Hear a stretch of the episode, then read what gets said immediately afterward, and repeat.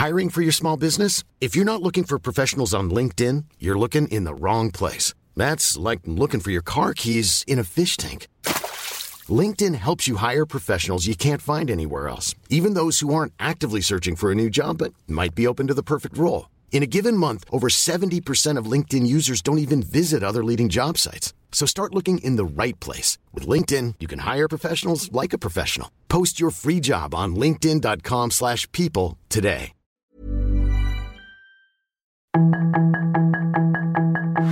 Tarde a tarde, lo que necesitas saber de forma ligera con un tono accesible. Solórzano, el referente informativo.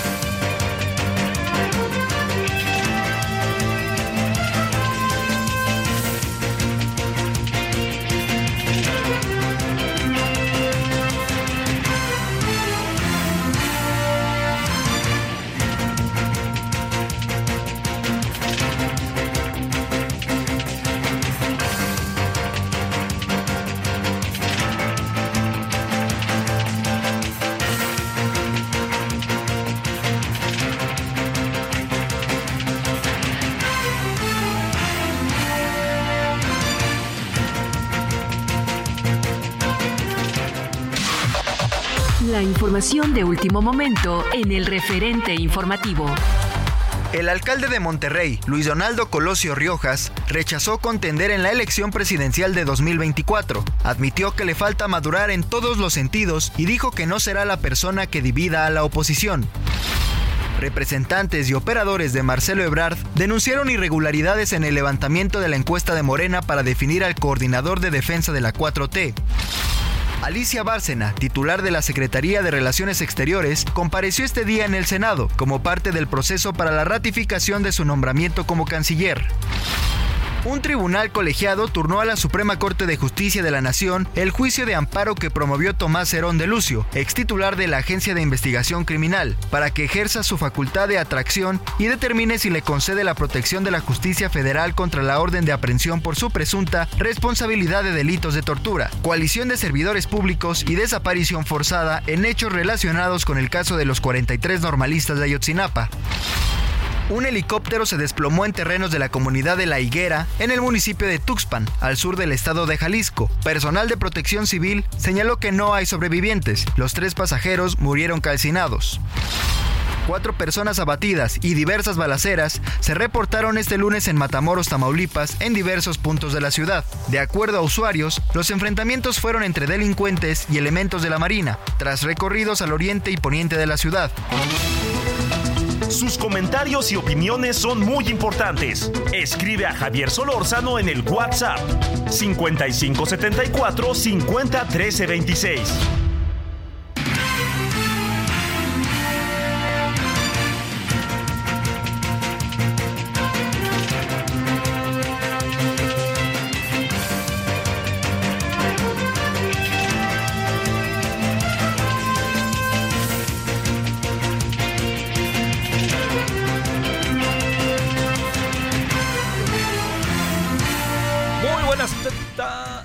Bien, muy buenas tardes. Aquí andamos agradeciéndole que nos acompañe en este nuevo horario.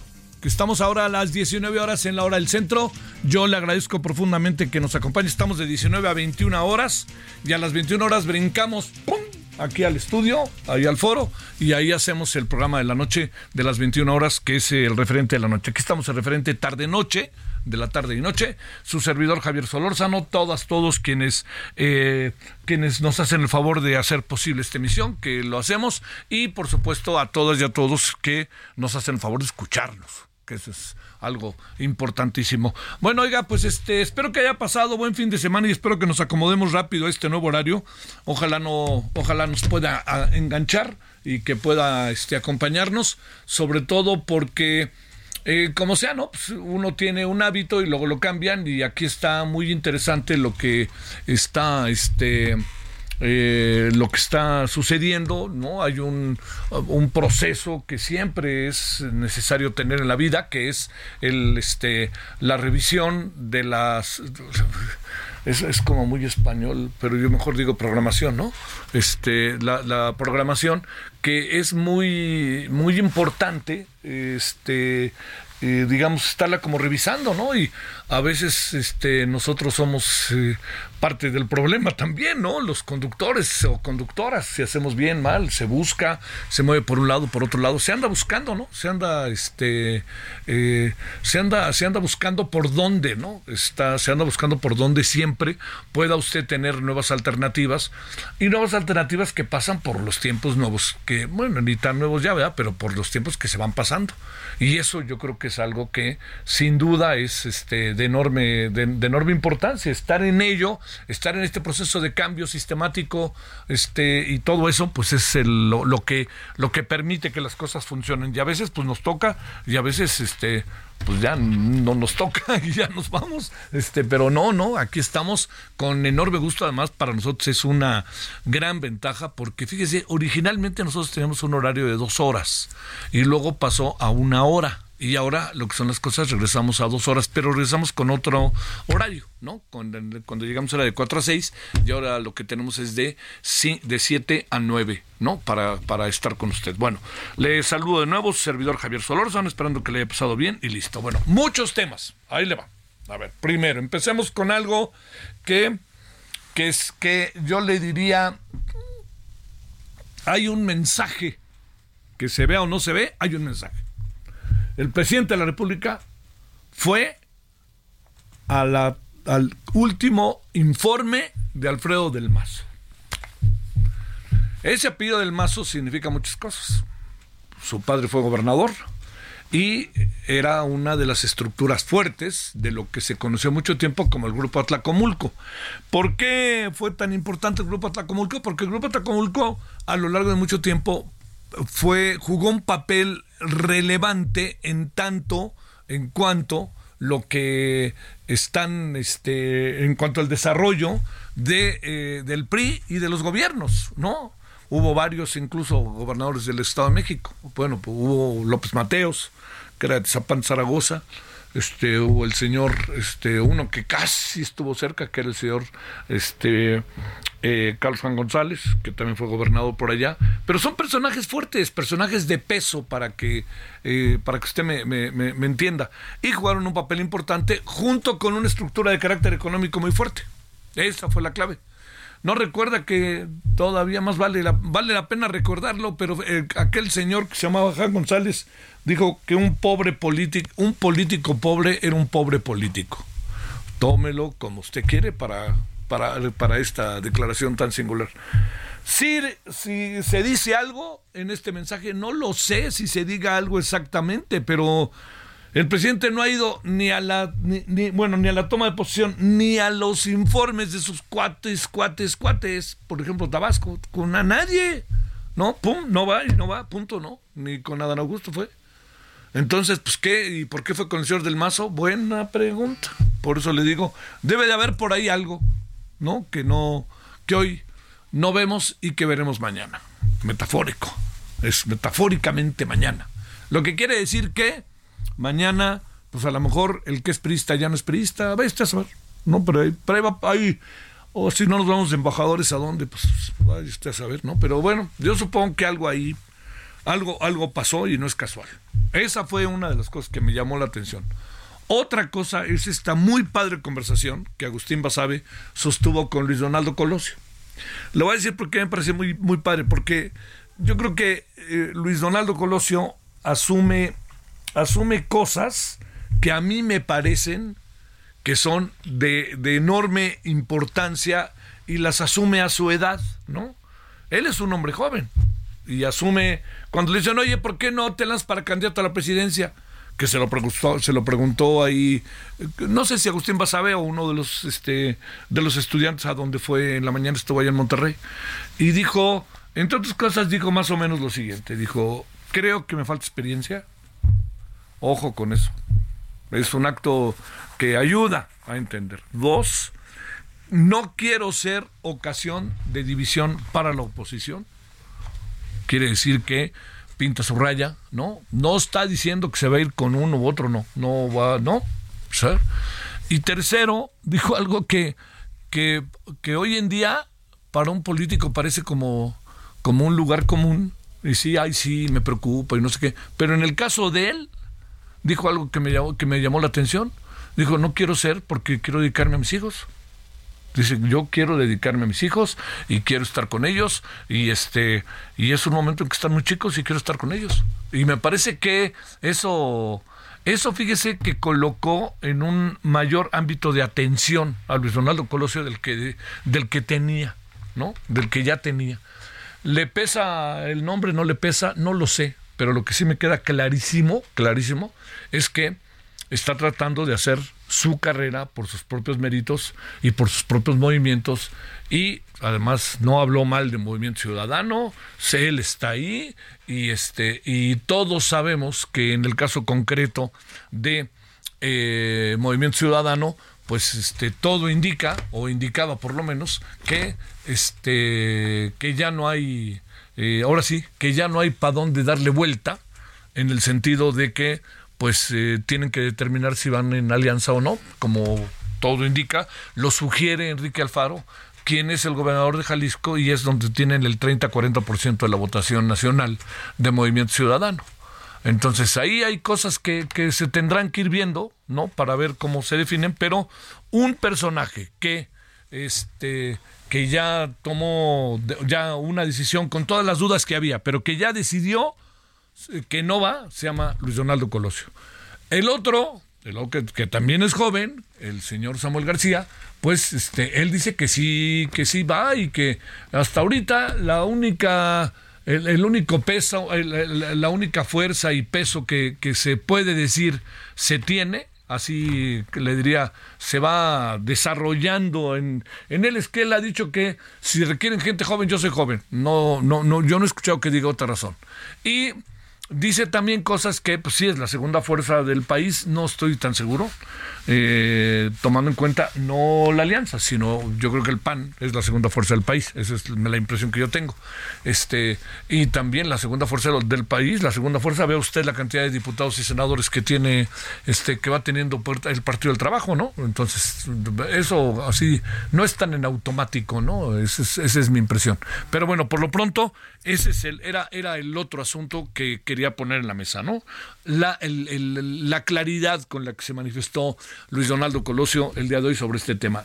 Bueno, ahora, ¿qué pasó ayer domingo? Que esto es algo que es importante eh, cuadrarlo, verlo. Mire, lo que pasó ayer domingo fue que eh, ya se ya es candidata digo, defensora de la democracia, llámenle como quieran, pero es una es una trampa en términos legales de los dos, de las dos partes, tanto de este de quienes son los este de quienes son los de Morena como quienes son los del Frente, ¿no? Y el Morena y sus aliados es una trampa, pero se violaron la ley y bueno, pues el, el Instituto Nacional Electoral buscó cómo hacerle para tratar de que este tratar de que se, pudiera juntar o se pudiera, se pudiera este, eh, no se les fuera de la mano no este, las leyes y ellos pudieran estar ahí, que eso es lo que trató de hacer el, eh, este, eh, el, el, Instituto Nacional Electoral. Bueno, lo que le quiero decir es que yo creo que es interesante lo que pasó ayer.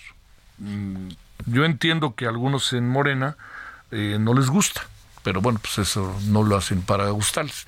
Este, pero yo sí creo que enfrente hay, yo eh, tengo la certeza de que enfrente hay para el gobierno, para el partido del gobierno, en el enfrente hay algo que sí les está haciendo ruido.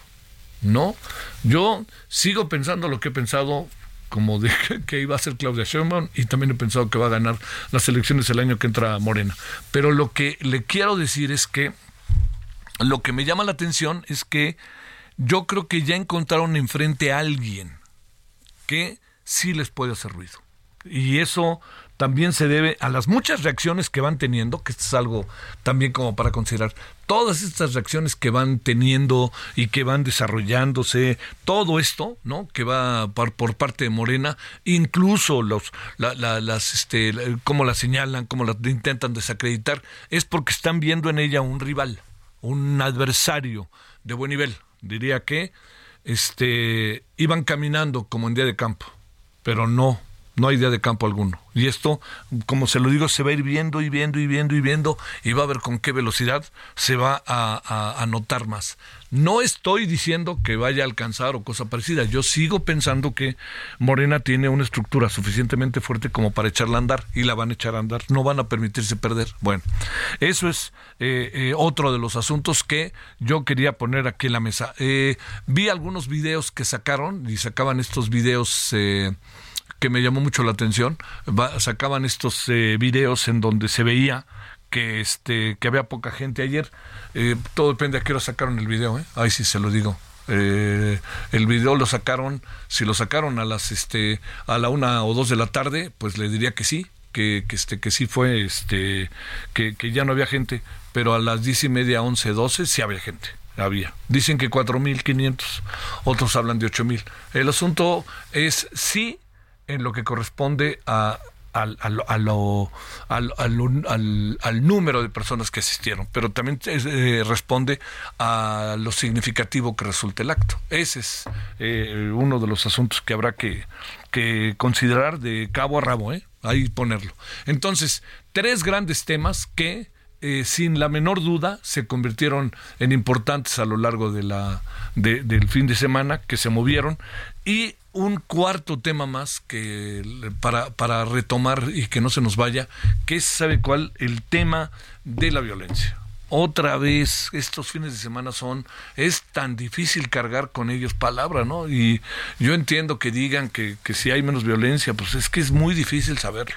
Como están las cosas, no no hay manera y además como como cuando están las cosas, la relación que guarda en este momento, en, este, buena, en buena medida, eh, digamos, el, gobierno con, con, todos los grupos que aparecen y desaparecen, los cárteles, etcétera, si estamos ante eso, yo le diría, eh, traemos ahí un problema que, que nomás no resolvemos y que no ha resuelto abrazos, no balazos. Cada fin de semana pasa algo y pasa algo y pasa algo, diario, ¿no?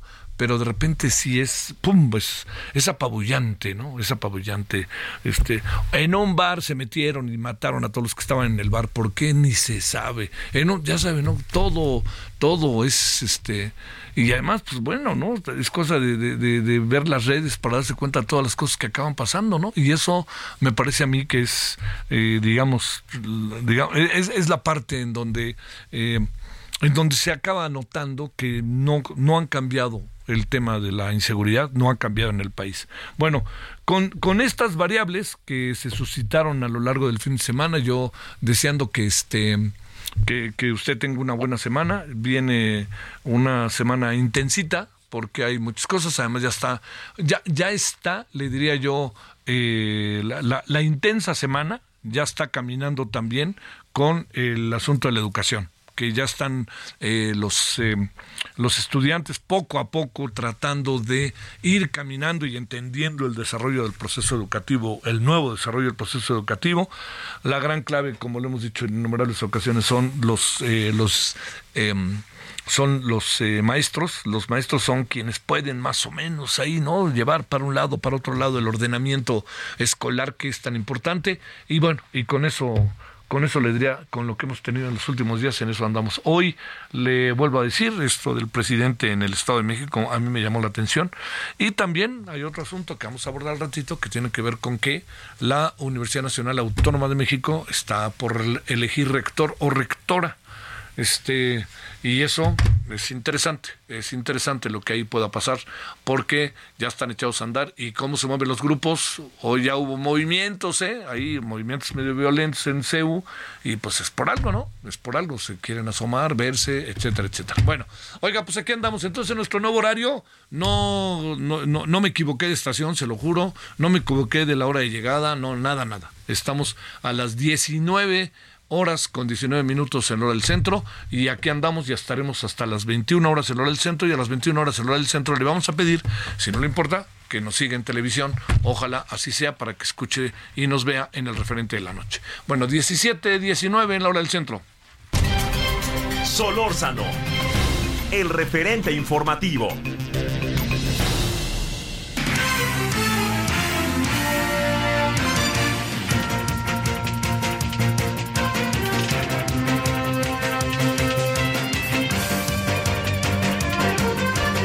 Bueno, aquí andamos eh, de vuelta. Oiga, este le cuento que eh, a mí como me llamó la atención esto del asesinato del rapero, ¿no? Allá en Zapopan. Bueno, ¿qué le parece si vamos con todos los detalles con Mayeli Mariscal allá hasta Guadalajara? Mayeli, cuéntanos pues qué pasó. Te saludo con gusto. Buenas tardes, noches.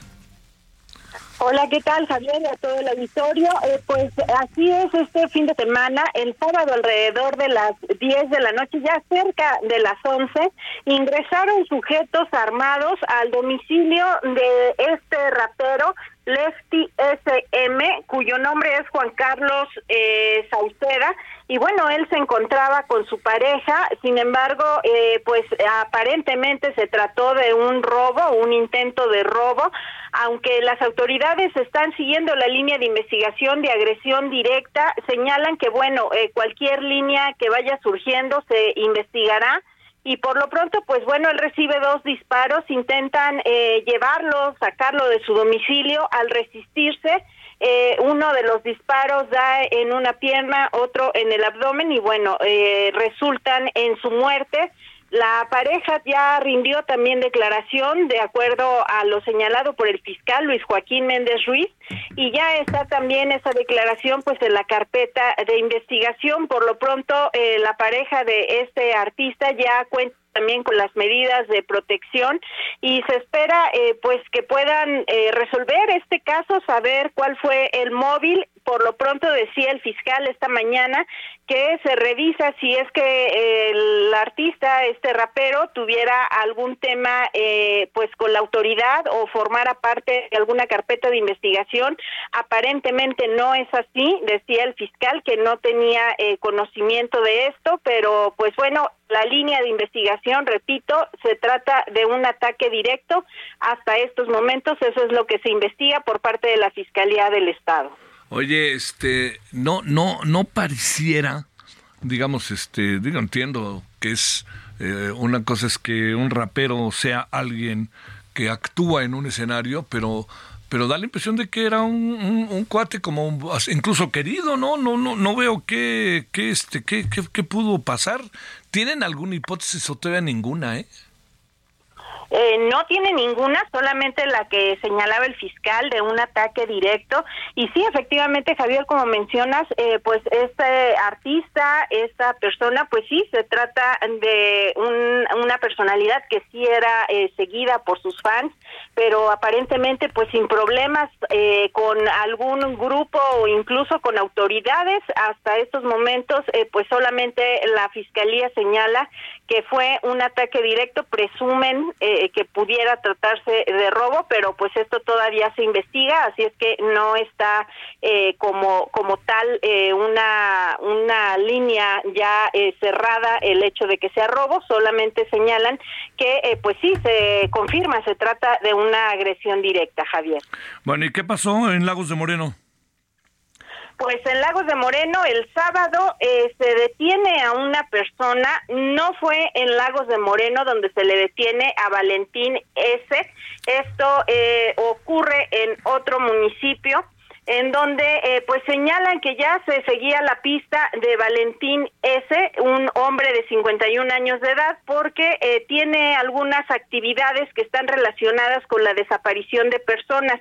No precisamente eh, o, no sentencian pues que se trate de una persona involucrada en la desaparición de estos cinco jóvenes que ocurrió el pasado 11 de agosto en Lagos de Moreno. Sin embargo, eh, hay que recordar, la Fiscalía del Estado eh, tiene asegurado un inmueble en la Troje, la comunidad esta que se ubica también en Lagos de Moreno, en donde se localiza un horno tipo eh, ladrillero, en donde también se encuentran algunos restos humanos, al menos dos, eh, confirma ya el fiscal, cuya identidad, por cierto, todavía no está eh, pues confirmada solamente se sabe que sí son restos humanos de dos cuerpos, pero eh, pues no tendrían relación hasta estos momentos al menos eh, con estos cinco jóvenes. Sin embargo, esta persona que fue detenida en Teuchitlán, eh, pues sí, señalan las autoridades que tenía algunas actividades en este lugar, en esta ladrillera, con lo cual es vinculado y pues bueno, se seguirá esta investigación en, en el sentido de la desaparición de personas. En general hay varios casos en Lagos de Moreno y bueno, en toda esta región que eh, pues se están investigando, Javier. Te mando un gran saludo, Mayeli. Gracias. Buenas noches para todos. Pausa.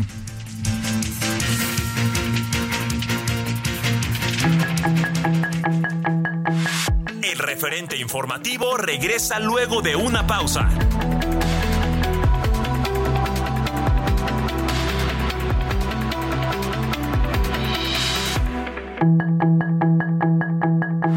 Estamos de regreso con el referente informativo.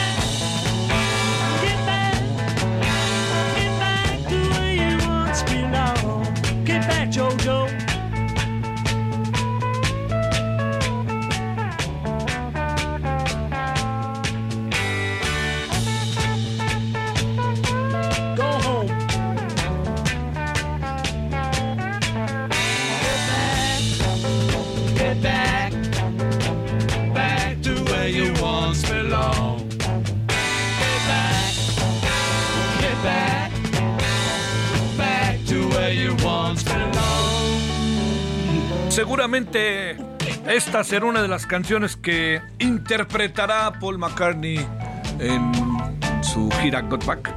Este, pero que eh, va a ser por la Ciudad de México. Hasta donde entiendo, solo se presenta en la Ciudad de México. Para que si quieren venir a verlo, pues ahora sí que pónganse a las vivas, ¿no? Fuera de la ciudad. Eh, va a ser, eh, originalmente era el martes 14, pero ha agregado otra fecha, que eso está muy bonito, que es el jueves 16 de noviembre, martes 14 y jueves 16 de noviembre en el Foro Sol, que supongo que así como informaron, los boletos se acabaron, porque sí que es algo importante.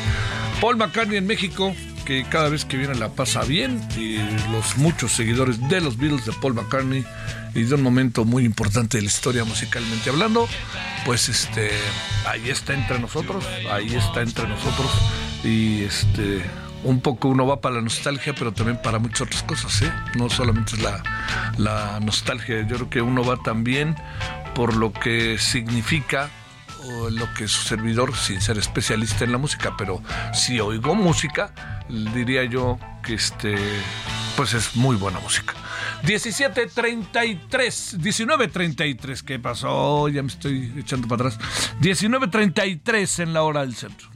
She's got it coming, but she gets it while she can.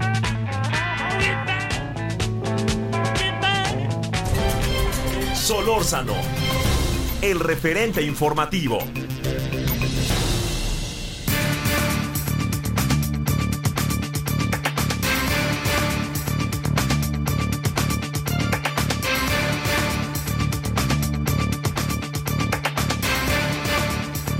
Aquí andamos de vuelta agradeciéndole a Hugo Sánchez Gudiño, investigador de la UNAM FES Aragón, especialista en muchos temas que yo siempre lo colocaba en uno nada más y es así no es. Tiene que ver con grupos, tiene que ver con eh, movilizaciones, con estudiantes, etcétera. Y este y hoy está con usted y con nosotros, querido Hugo Sánchez Gudiño, te saludo con enorme gusto. ¿Cómo has estado? A ver, ahí qué pasó. A ver, espérame, a ver, a ver, a ver. Ahora sí que ¿qué pasó? A ver, lo tenemos ahí. Este, a ver, ahí o no.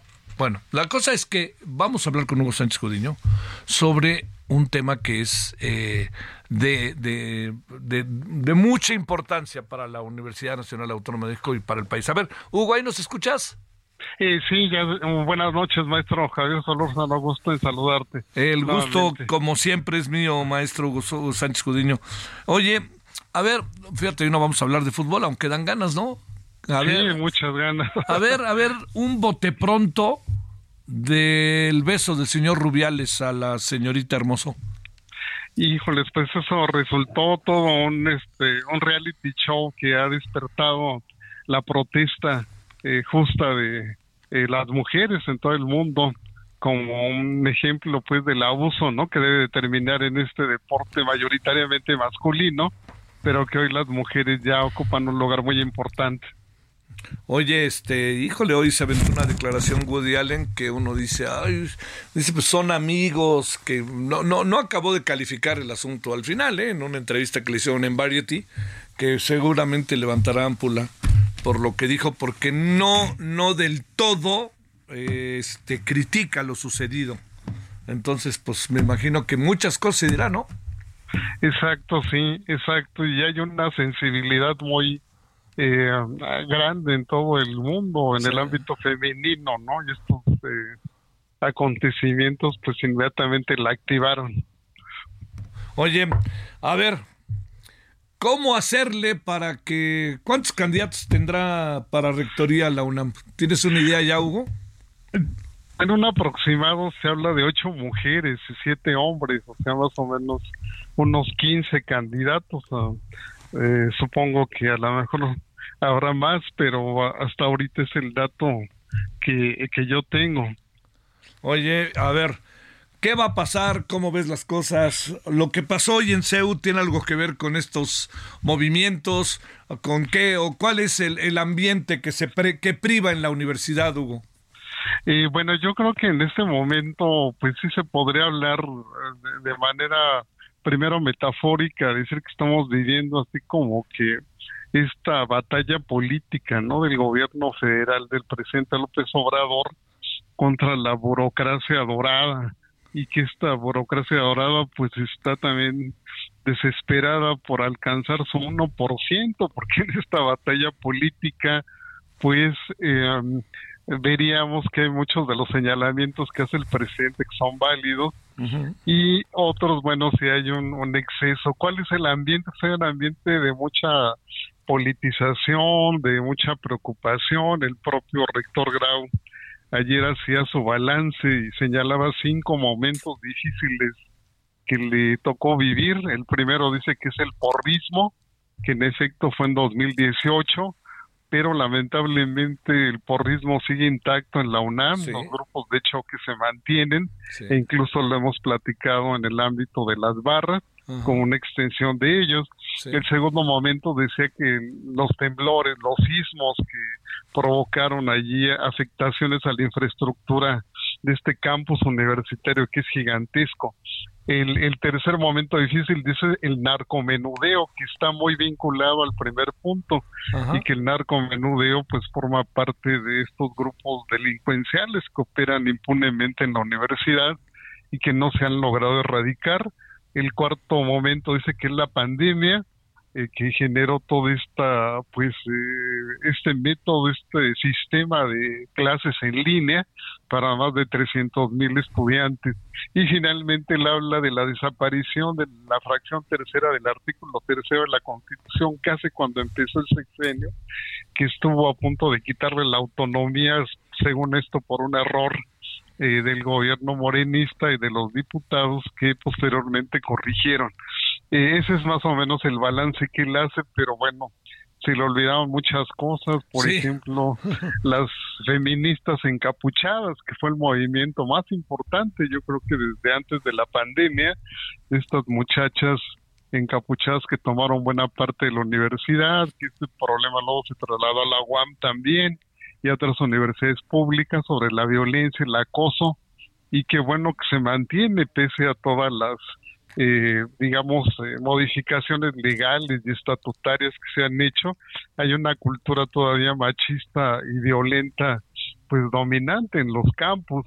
También le, se le olvidó hablar de la precariedad, pues de un sector importante de profesores de asignatura que, que mayoritariamente trabajan en la universidad con salarios muy muy este pues mínimos no muy muy elementales y este punto que creo que también se asocia con el primero que una parte importante de campus están rodeados por eh, grandes corredores de antros, ¿no? De, de la venta de alcohol, drogas, sí. etcétera, casi en buena parte de los campus, tanto en el centro como en la periferia, y pues ese problema allí se mantiene. Eh, yo creo que pues eh, esta eh, sucesión de rector se encuentra en este momento pues eh, contaminada por la cuestión política, ¿no? De, de- y los señalamientos que ha hecho el señor presidente López Obrador sobre la UNAM y sobre, obviamente, sus autoridades. Y eso creo que altera, pues, todo, Sí. todo Oye, lo que se pueda ¿crees, venir. ¿Crees, Hugo Sánchez, que, que la universidad deba elegir a su rector a través de los universitarios directamente en algo así como un voto o cosa parecida? ¿O qué crees que pudiera pasar con un método de esta naturaleza? Eh, yo creo que el, eh, el, el modelo actual que eh, está en la ley orgánica y en sus estatutos eh, no, no se me hace nada malo, pero creo que no ha sido reformado en casi 50 años esta legislación universitaria y ya en una sociedad más abierta, más participativa, quizás eh, debiera reformarse y buscarse mecanismos de mayor participación de la comunidad, porque en la actualidad pues es una junta de gobierno de 15 personas, los llamados 15 notables, Sí. que son finalmente los que designan al rector de una comunidad eh, sumando maestros, alumnos y trabajadores de más de 400 mil personas. ¿no? Sí, sí, sí. Ahora, pero el método, ¿qué, qué le podríamos hacer a ese método? Y segundo, eh, ¿qué ánimo crees que prevalezca con las críticas que se han hecho a la UNAM, particularmente el presidente? ¿Qué, qué y también, pues, el que pase por ahí el caso de la magistrada Yasmín, ¿no? En efecto, el, el caso de la magistrada vino, fue como el punto de quiebre, porque todavía eh, podremos decir que había una relación armónica, ¿no? Entre el Poder Ejecutivo. Perdón, dije mini- ministra, no, no magistrada, ministra, perdón. Ministra, ministra Yasmín Esquivel, sí que es, por cierto, egresada de Aragón, Sí, de hace 30 años, ¿no? Cuando yo Ah. empezaba a dar clases por allá. mira nomás. Este, y, y ese es el punto de quiebre, porque en el momento en el que se da a conocer este problema del plagio de la tesis, allí empieza la confrontación, que ya venía un poquito de atrás, pero ahí se radicaliza, y entonces esa armonía que existe entre el gobierno federal y la rectoría, pues se rompe. Este, y obviamente, pues hoy la UNAM tiene ya un dictamen, según eh, se nos ha informado, pero la ministra pues eh, ha logrado que ese dictamen no se dé a conocer por cuestiones que han movido digamos todo el aparato judicial que hay en México y pues ese eh, hay una serie de amparos no que impiden que la UNAM dé a conocer ese dictamen y yo creo que ese dictamen radical polarizaría más la relación del gobierno con la rectoría. Entonces en ese sentido eh, probablemente pues lo que se espera es que el nuevo rector reconcilie no esta esta relación porque lo contrario pues obviamente afecta a ambas partes y pues eh, esto puede desembocar también en una situación un, co- un conflicto político que puede ser estudiantil, de sindical, etcétera. Uno nunca sabe. Hace 20 años ocurrió aquel movimiento tan importante del Consejo General de Huelga que mantuvo nueve meses cerrada la, la UNAM, ¿no? Sí. Y que tuvo que entrar la, el ejército literalmente tuvieron que encarcelar a los líderes, etcétera, y curiosamente eso le tocó a Juan Ramón de la Fuente, hoy Sí. colaborador cercano del presidente.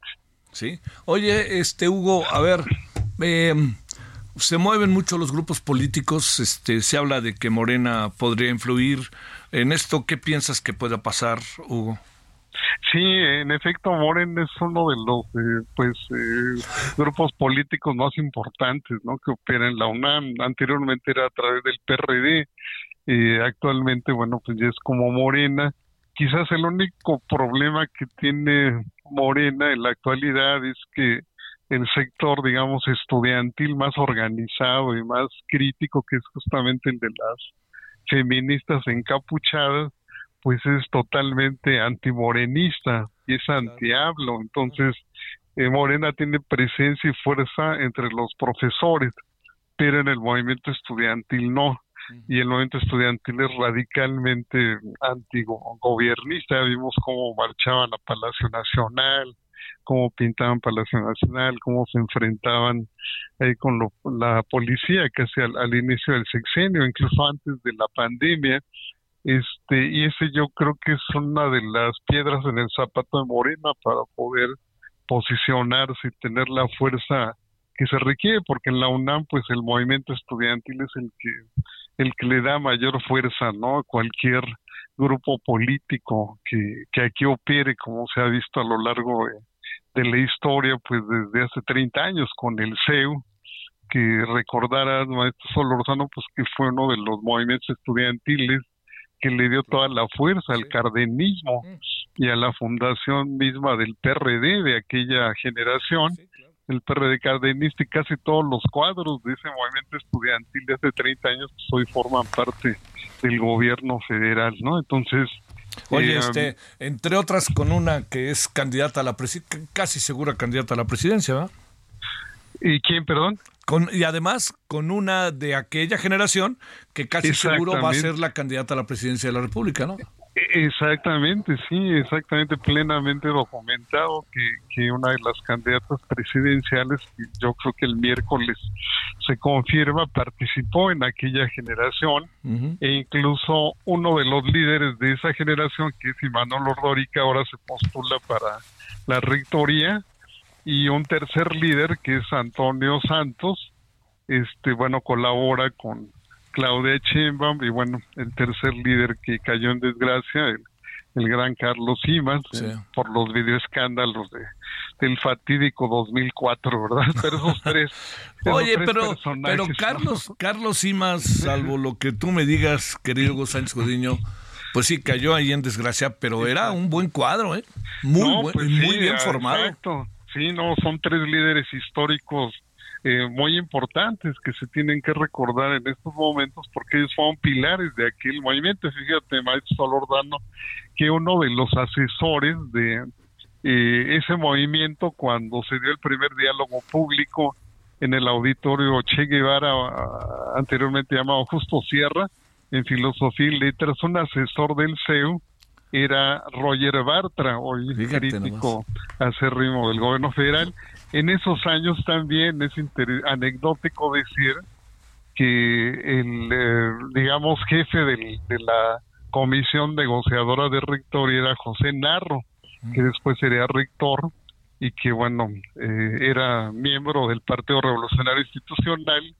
Y en esa época también, pues López Obrador era activista del PRI en Tabasco, eh, fue a la Facultad de Ciencias Políticas a tramitar su examen profesional de aquella generación, este como estudiante, pero él no se involucró en Para el nada, movimiento sí. estudiantil para nada, él vivía en Tabasco y toda su actividad política era en Tabasco. Entonces, generacionalmente, fíjate qué interesante, toda esa camada viene de esa generación. Sí.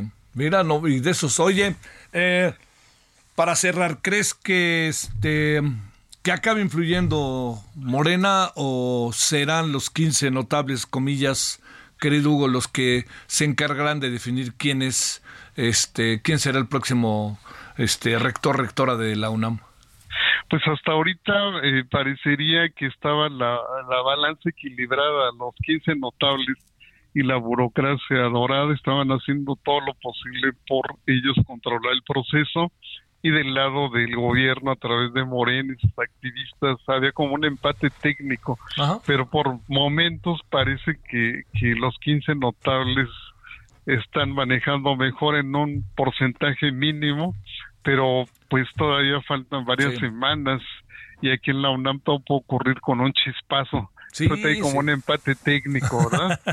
Sí, bueno, el 12 de octubre creo que será la ya oficial la lista y todo, ¿no? Este, Exacto, sí, el 12 de octubre y después ya a partir de allí inicia ya la, la fase de a quienes se palomea, a quienes se tacha y ya para llegar en noviembre. Sí. Bueno, todo puede ocurrir. este, tienes, eh, fíjate que no voy a decir candidata o candidato, Hugo, sino tienes una idea de por dónde pudiera al final acabando tomar, tomándose la decisión o no? Eh, sí, pues hay, digamos, el plan A, pues es, eh, eh, digamos, los dos personajes eh, que conocen mejor la UNAM, que están incrustados en el organigrama actual, que es el secretario general, el Omelí, que es de ese grupo que le llaman los intelectuales orgánicos, criticado por el gobierno, por López Obrador, porque forma parte del grupo eh, Nexos, este, la- eh, en este libro de Arturo Cano, que recientemente salió de Sí. Claudia Sheinbaum, ahí en la página 14 y 15, Claudia Sheinbaum critica a este grupo, pero sin embargo el secretario general de la UNAM es, es el, digamos, el personaje más, eh, más citado, digamos, en este proceso. El segundo, pues, es el secretario administrativo, que es hermano del senador Álvarez y Casa Ah, claro. este, y que forma parte de ese grupo de los ingenieros. Y digamos, el plan B es pues que sea una mujer, digamos que para hacer sincronía con lo que está pasando con las candidaturas presidenciales, que sea una mujer rectora y por ahí también están apostando eh, eh, este grupo hegemónico en la UNAM. Hay dos, ahorita dos eh, profesoras que se citan, una que es de humanidades y otra que es de desarrollo institucional de la propia universidad y quizás el plan C pues que llegara como dicen algún candidato que no ha sido muy visible y que apareciera y que fuera tuviera el respaldo del gobierno federal y que lograra consensar los distintos grupos políticos que se mueven aquí adentro. Oye, este, ¿a Imanol Ordorica se ve lejos o cerca? Sí, se ve lejos, pero yo creo que su voz es muy importante porque Claro. es un, un, un líder que conoce, oye, es un investigador académico que conoce muy bien las entrañas de la universidad, le tocó pues un momento histórico, este vivir la literalmente la transición no solo de la UNAM, sino de todo el sistema político mexicano con Cárdenas, con los grandes personajes, ¿no? que que cambiaron la historia aquí del país a partir del 88.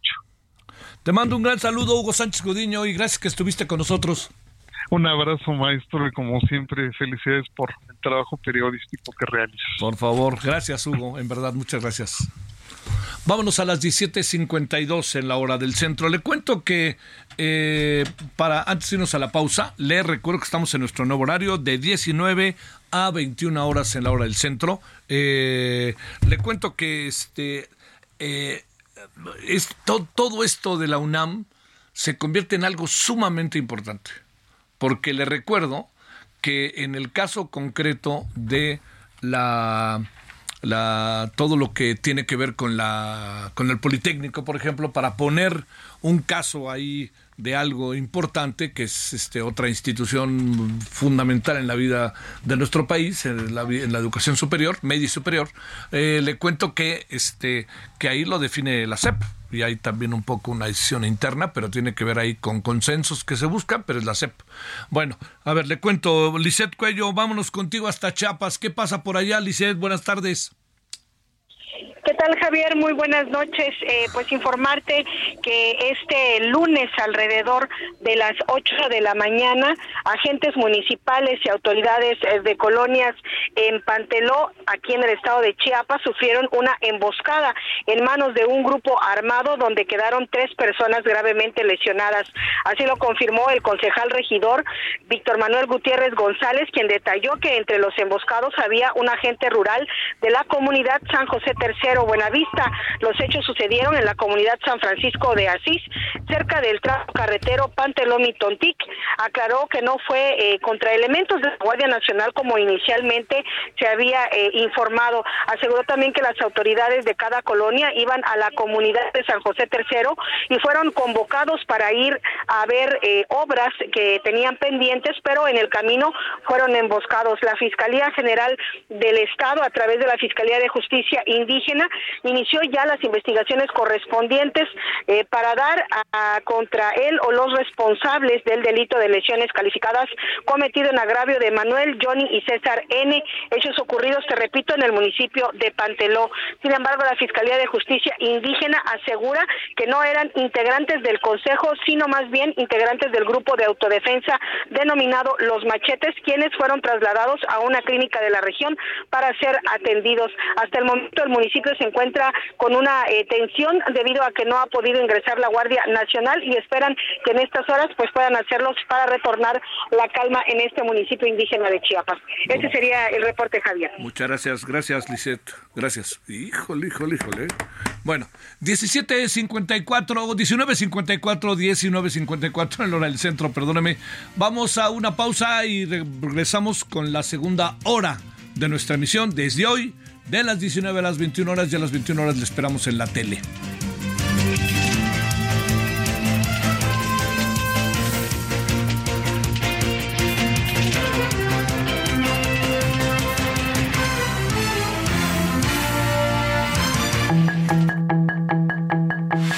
El referente informativo regresa luego de una pausa. One size fits all seems like a good idea for clothes until you try them on. Same goes for healthcare. That's why United Healthcare offers flexible, budget friendly coverage for medical, vision, dental, and more. Learn more at uh1.com.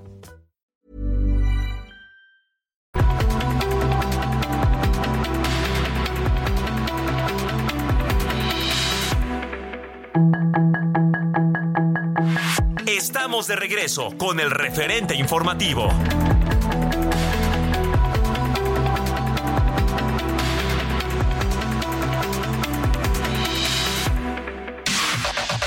La información de último momento en el referente informativo. De acuerdo con la Confederación Patronal de la República Mexicana, advirtió que solo se denuncia una de cada diez robos con violencia o sin violencia al comercio de México, lo cual provoca que no se persigan y haya impunidad en el delito. Uriel Carmona, fiscal de Morelos, no podrá ser removido de su cargo ni se podrá iniciar un proceso para sustituirlo hasta que un juez determine que es culpable de alguno de los delitos que se le imputan. Lo anterior debido a una reforma aprobada por el Congreso del Estado el fin de semana a la Ley Orgánica del Poder Legislativo. Javier May Rodríguez dejará la dirección general del Fondo Nacional de Fomento al Turismo para buscar la candidatura de Morena a la gubernatura de Tabasco. La Secretaría de Seguridad mexiquense logró la captura de cuatro jóvenes menores de edad con dos mazos y 52 teléfonos celulares que presuntamente habrían robado de una tienda departamental ubicada en la avenida José María Morelos y Pavón. Más de 7 millones de ciudadanos están en riesgo de no votar en el proceso electoral del 2024, debido a que su credencial de elector perdió vigencia entre el 2021 y el 2023. El Instituto Nacional Electoral realizará una campaña intensiva para concientizar a la ciudadanía a que actualice su identificación y se espera que el padrón electoral alcance los 98 millones de personas que estarán en condiciones de votar el próximo año. En Ecuador, en la ciudad de Santo Domingo, una cámara de videovigilancia grabó cómo seis sujetos dispararon contra una casa para posteriormente huir a bordo de un vehículo. Sin embargo, no llegaron muy lejos debido a que uno de ellos se le olvidó lanzar una granada a la que le habían quitado el seguro y debido a esto, esta explotó dentro del automóvil mientras huían. Tras una exitosa venta de boletos en su primera fecha de concierto anunciada para el 14 de noviembre, Paul McCartney dio a conocer una segunda fecha para que sus fanáticos puedan disfrutar de su música el 16 de noviembre. La preventa para fans que quieran ir a esta segunda fecha comenzará el próximo martes 5 de septiembre en punto de las 9 de la mañana y la venta general dará inicio el próximo viernes 8 de septiembre a partir de las 2 de la tarde. Always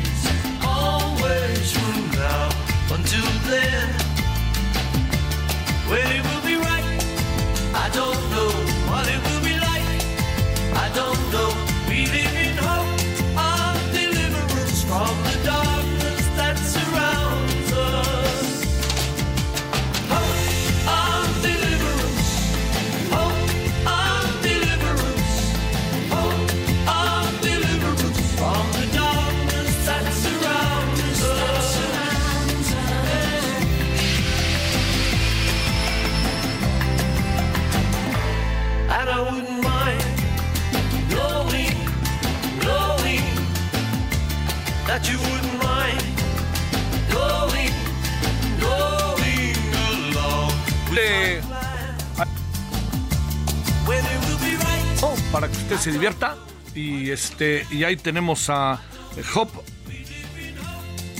a- Hope of Deliverance, sí, claro, es cierto.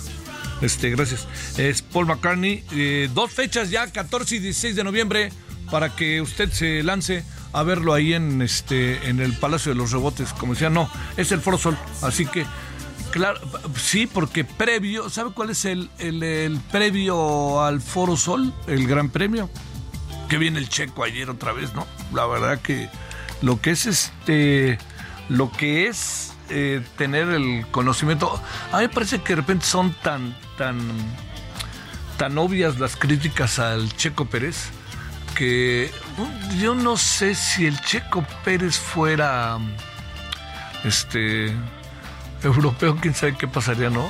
No sé por qué pienso eso. Pero le hacen críticas así muy, de repente muy, como muy, muy, muy que tienen que ver más que con su capacidad, como se ve que no les cae bien, o que irrumpió de manera muy marcada en un mundo que no hay otros. Igual le pasó a Ayrton Senna, ¿eh? igual le pasó al principio, igual le pasó a Nelson Piquet, brasileño, y bueno, también a los argentinos, a Ruteman. Les pasó, así se les echaban encima, ¿por qué? Pues, pues, les veían cara de usted no pertenece a la élite, ¿no? Nosotros sí somos la élite. Y el, el señor, el señor Checo Pérez es desde hace tiempo de la élite. Y es maravilloso. Así que bueno, pues ojalá, por lo pronto que quede en segundo lugar este año al final. Y viene el Gran Premio de México, que sí es un fiestón de tres días, ¿eh? Fiestón y luego se van ahí a reforma, andar en los coches y en fin, para que todo el mundo pueda estar. Pero bueno, ahí se lo dejo como para que tengamos ahí un algo de el por qué Paul McCartney y yo creo que el, el- espectáculo previo a la llegada de Paul McCartney es el Gran Premio de México en el Sol. 10 y- ve- perdón, 20 con 6 en la hora del centro.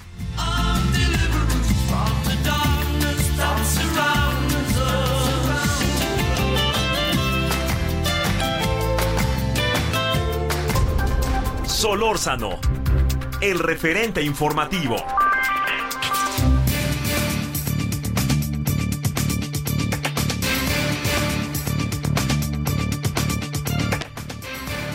Bueno, fíjese que, eh, digamos, el tema de la basificación, de darles la base al personal de salud, es, eh, es un asunto muy importante. Eh, me parece que de manera muy injusta se están haciendo algunas cosas, pero vamos a ver en qué va. Y a las que me refiero es a que les quiten, a que les quiten, por ejemplo, pues este, los años y años, ¿no? Que llevan trabajando. Eso me parece que no es este el mejor camino, tomando en cuenta que hay gente que lleva 15, 17 años. Entonces pues, se acaba la antigüedad. Y uno dice, bueno, pero ¿por qué se acaba la antigüedad? ¿Cómo es posible, no? Pero bueno, pues así es. Pero ¿qué le parece si hablamos en qué van las cosas? El viernes tuvimos una muy buena entrevista, hoy vamos a volver a tener una entrevista, vamos a tener a la Secretaria de Salud de la Ciudad de México que este se dice nos eh, el motivo por el cual quiere hablar con nosotros, que lo hacemos con todo gusto, es este que hay algunas cosas que se dijeron el viernes que no son eh, exactamente como como se dice, ¿no? Como se dijo el viernes. Si ella quiere dar su punto de vista, cuestión que nos da mucho gusto y que abrimos el espacio, pero con mayor gusto. Bueno, vámonos a las 8 con 7, 20 con 7 en hora del centro con María Belén Benítez, anestesióloga del Hospital Enrique Cabrera. Eh, María Belén, ¿cómo has estado? Gracias, buenas noches. Hola, ¿qué tal? Muy buenas noches, Javier. Muchas gracias por tu- tus atenciones. Aquí estamos, pues bien, gracias. ¿Cómo estamos? A ver, más bien, señora anestesióloga, cuéntenos qué, qué pasa, cómo van las cosas, porque el viernes hablamos y luego hoy parece que ya, o el fin de semana, ya hubo este tintes de solución, ¿no? Claro que sí, Javier. Bueno, parece ser que nos ayudaste bastante con la difusión y ahí hu- hubo un poquito de movimiento, bueno, bastante movimiento y aparentemente se logró que las autoridades se organizaran de cierta manera para empezar a firmar los nombramientos el 4, hoy, el, hoy lunes 4. Definitivamente los compromisos de las mesas de trabajo era empezar a firmar las basificaciones el primero, que al primero nosotros ya tendríamos nuestros nombramientos, eso dijo Anuar. Como no sucedió, pues sucedió ahí una serie de protestas el primero y este cuatro, eh, pues hicimos unas pequeñas movilizaciones, bueno, no pequeñas, fueron una movilización en conjunto porque muchos estaban ya en Torre Insignia, coincidió con su horario para ir a firmar estos nombramientos. Aparentemente, pues el proceso iniciaba a las nueve de la mañana, en Torre Insignia se citaron aproximadamente mil cuatrocientas, mil quinientas personas trabajadoras de salud, eh, se inició el proceso real, empezaron a formarse, pues sí, desde las ocho y media, puntuales los compañeros, pero a los compañeros que iniciaron, que eran a las nueve, empezaron a pasarlos aproximadamente entre 10 y 11 de la mañana. Esto fue porque, bueno, IMSS Bienestar, ah, de un inicio, no tenía imprimir los nombramientos y tampoco tenía sistema eh, fluido, sistema ordenado. Entonces, los compañeros que entraron a las nueve de la mañana empezaron a las 11 y conforme fueron entrando, pues hubo ciertas irregularidades que se corrigieron a lo largo del día. Una de las irregularidades era que no les permitían enseñar el nombramiento. El nombramiento se lo enseñaban solamente en la computadora y querían que firmaran. Eh, entonces, esta serie de irregularidades nos llamó la atención. Tuvimos acompañamiento de un abogado laboral y de derechos humanos que le dieron seguimiento y fe a este proceso. Posteriormente, como a de la tarde, nos permitió ver estos nombramientos. Tuvieron el visto bueno del abogado de los abogados laborales y efectivamente, eh, Javier, son nombramientos de base federal definitiva. Pero bueno, todo eso tiene cosas muy buenas que en este caso quiero agradecer que se hayan cumplido el compromiso de, de la basificación federal definitiva y pues tiene del otro lado el otro lado de la moneda, ¿no?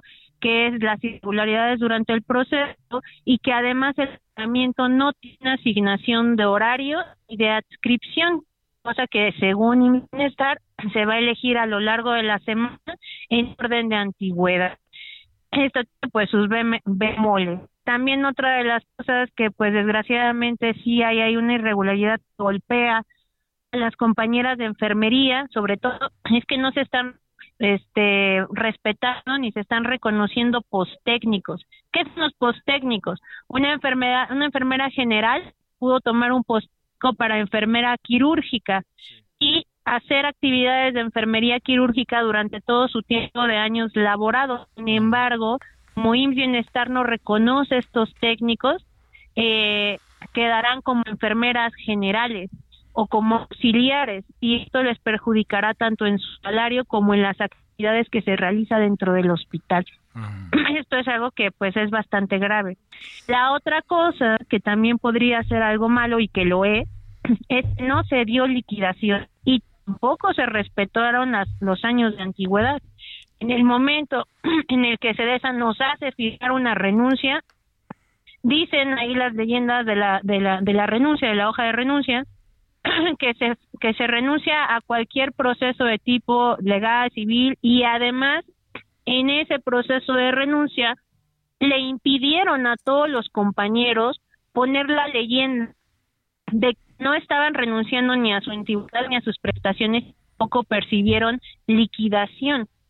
Esto, esta leyenda no se la dejaron poner y les dijeron, si tú pones leyenda, en este momento no te vamos a contratar y el proceso de basificación se detendrá. Tú no puedes poner eso, fírmame la renuncia. Esto es, esto es algo que pues la verdad no me parece tan justo. Sin embargo, ya platicando con los abogados laborales, nos dijeron claramente que de todas formas y aunque se haya firmado esa renuncia, eh, legalmente se puede proceder a pelear la antigüedad. Entonces, y no habrá ningún problema. Entonces, los compañeros que deseen que se les respete su antigüedad pueden todavía pelearlo por la vía legal y aunque hayan firmado esa renuncia, sin ningún problema, nos lo dijeron los cuatro abogados laborales que están a cargo del movimiento.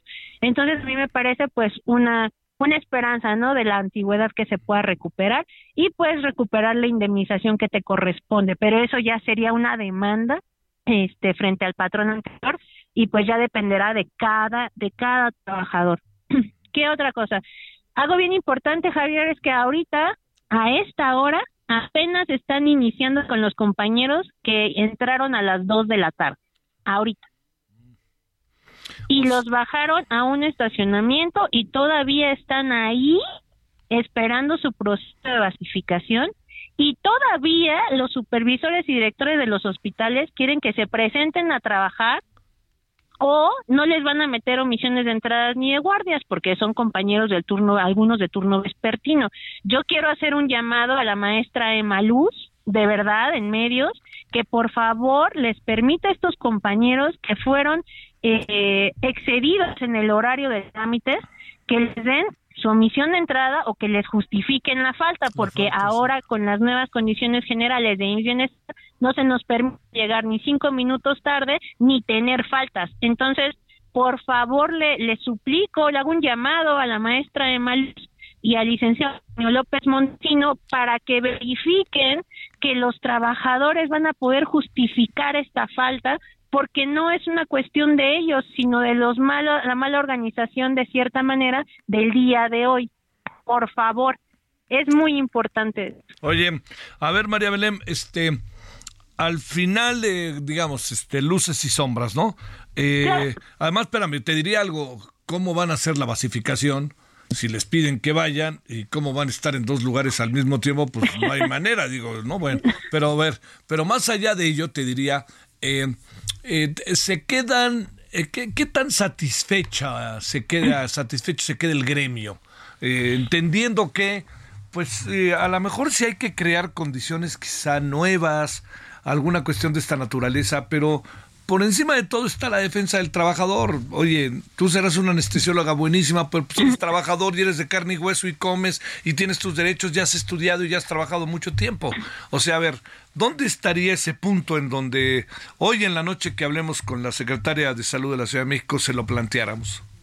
Mira, yo creo que las condiciones generales de IMSS Bienestar todavía falta una verdadera pulida para respetar los derechos humanos y laborales del trabajador creo que les faltó muchísima visión respecto al, al deber humano, tanto para el, para el paciente, pero también para el trabajo, porque el derecho de la salud solamente es del paciente, que es nuestra prioridad, sino también para nosotros. Claro. Y trabajar en condiciones dignas también es muy importante para dar una atención de calidad y de calidez, como lo veníamos diciendo. Uh -huh. No dejarnos llegar cinco minutos tarde. Sabemos que tenemos que estar puntuales, pero en algún momento cualquier persona puede tener una emergencia. Sí, sí, sí, y la otra, pues las faltas también es difícil. Y Javier, algo bien importante, han suspendido en todos los hospitales el derecho a las guardias sustitución. Las guardias de sustitución son un ingreso extra para el trabajador y una ventaja para las unidades de hospital para que no se queden descubiertos los servicios. Las suspendieron y solamente las suspendieron para los que transitamos para IMSS Bienestar como eh, contratos precarizados. Los de base, los basificados nuevamente, nuevamente están sobre nosotros. Tienen sus guardias intactas. Esto es un atropello. Quedamos en que todos íbamos a ser iguales y en que todos íbamos a percibir Eh. de las mismas cosas. Sí, sí, Esto no puede ser. Esto es muy importante que se verifique con la secretaria de salud, el- eh, las guardias y verificar las condiciones de trabajo. Yo creo que la lucha por los trabajos, por la- la- por los derechos laborales es larga y va a ser en persistencia. Estamos esperando como movimiento de Galeno Salud Independiente dar un acompañamiento a largo plazo de este trabajador y estar abiertos a las dudas y temas legales de que tengan los trabajadores y trabajar en conjunto, pues sí, con gobernación y con la secretaria de salud. eh, se, se hace, les hacemos una invitación abierta al día de trabajar en equipo para que las condiciones generales de bienestar pues, puedan ser satisfactorias y nos beneficien a ambos lados, ¿no? Tanto Sí, al sí, sí. trabajador como al paciente, que es, repito, la prioridad de todos nosotros. María Belén Benítez, muchas gracias que estuviste con nosotros, anestesióloga del Hospital Enrique Cabrera. Gracias en verdad, María Belén. Claro que sí, Javier. Te mandé las imágenes y los videos de los compañeros que siguen ahí Ah. sin comer, otra vez sin comer, sin dormir. Y desde hace como un montón de horas ahí en el proceso de, de la De basificación. la basificación. Bueno, Exactamente. a ver qué hacemos hacia el rato, ahora en la televisión, ahí te contamos luego. Sí, por favor, justifiquen su falta. Llegar tarde, por al menos que nos den el día para ir a basificarnos, por favor. ¿Vale? Bueno, cuídate mucho, Javier. Gracias por todo. Muchísimas gracias. Para ti, gracias María Belén. 17, 17, eso, eso, qué bárbaro. 20 horas con 18 minutos en la hora del centro. Solórzano, el referente informativo. Los deportes con Edgar Valero, porque el deporte en serio es cosa de expertos.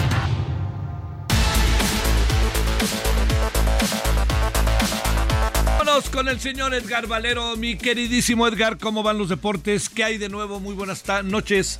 Hola, mi querido Javier. Nos movieron el, nos movieron el, el reloj y el horario y todo, ¿no? Sí, sí, sí, sí, sí, pero bueno, aquí andamos. ¿Cómo estuvo el fin de semana del Checo Pérez, además, no? Pues muy bueno, este Javier, muy bueno. Eh, mira, después de los problemas que tuvo, eh, ya lo de las calificaciones es como la ruleta rusa para Checo Pérez, ¿no? Ya no sabe uno eh, si le va a ir bien, si le va a ir mal, si se le va a complicar. Había tenido una buena primera sesión de ensayos libres, luego eh, le dio eh, pues un llegue al carro en, en la segunda sesión, pero al final de cuentas termina conquistando el segundo sitio en el Gran Premio de Italia, eh, Javier, un premio que un gran premio que es emocionantísimo eh, rapidísimo el templo de la velocidad, el, autódromo de, de, de- de Monza, donde se lleva a cabo esta competencia. La verdad es que Checo eh, se hizo valer, se hizo respetar, como hemos venido hablando, pero tuvo además la audacia de rebasar a los Ferrari de manera espectacular. Eh, vamos, se reencuentra consigo mismo y esto significa seguridad. Volver al podio es muy importante, Javier. Oye, este, además lo coloca también fuera de las críticas, ¿no? Sí, mira, eh, ha habido tantos eh, problemas a lo largo de la temporada y tantos dimes y diretes, eh, y que si va a seguir con Red Bull, que si iba a salir del equipo, que si estaba pensando en retirarse. Lo más importante es que dé los resultados para que para los que lo trajeron, ¿no? Ya hemos platicado, no lo trajeron para que esté peleando con Verstappen por la punta, lo trajeron para garantizarle a Red Bull el campeonato mundial de escuderías y por supuesto para hacer eso tiene que estar en esa segunda posición y cuando se pueda, ¿por qué no? Como lo hizo en, en los ensayos en la segunda práctica, por delante de, de Verstappen. Tiene la capacidad, tiene el talento, tiene las manos eh, y tiene la seguridad. Eh, eh, lo que tiene que trabajar, insisto, Checo Pérez, es el concentrarse y dedicarse a eso, Javier, precisamente, hacer su trabajo, a olvidarse de Verstappen, que está en otro mundo, y cumplir para lo que lo trajeron. Estar siempre en segundo, bueno, pues es difícil, pero está delante de todos los demás. Sí, sí, sí, sí. Además también yo creo que de repente hay excesos, ¿no? De respecto a las cosas que como, como se ven y, y yo sí creo que de repente le tiran mala onda al Checo Pérez, pero no más porque sí, mi queridísimo Edgar. Eh, pues es un equipo muy difícil y además eh, con un piloto que ya lleva 10 victorias consecutivas esta temporada, el nuevo récord de, de victorias en una misma temporada, eh, es muy difícil. Eh, no es eh, tampoco una, una persona de un trato fácil, Verstappen.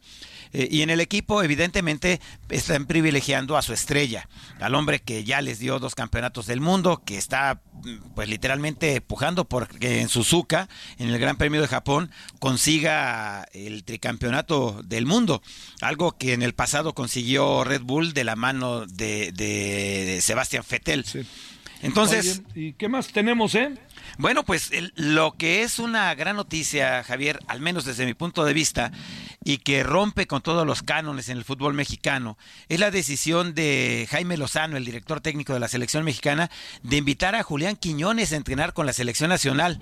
Ojo, Julián Quiñones está a nada de obtener su certificado de naturalización, pero como es un eh, eh, es una invitación en una práctica no oficial para partidos no oficiales, en este momento no altera, pero pues ya sabes, ¿no, Javier? Eh, hay quien exige y tira la mala onda desde el principio, diciendo que tiene que marcar diferencia Julián Quiñones o cualquier naturalizado.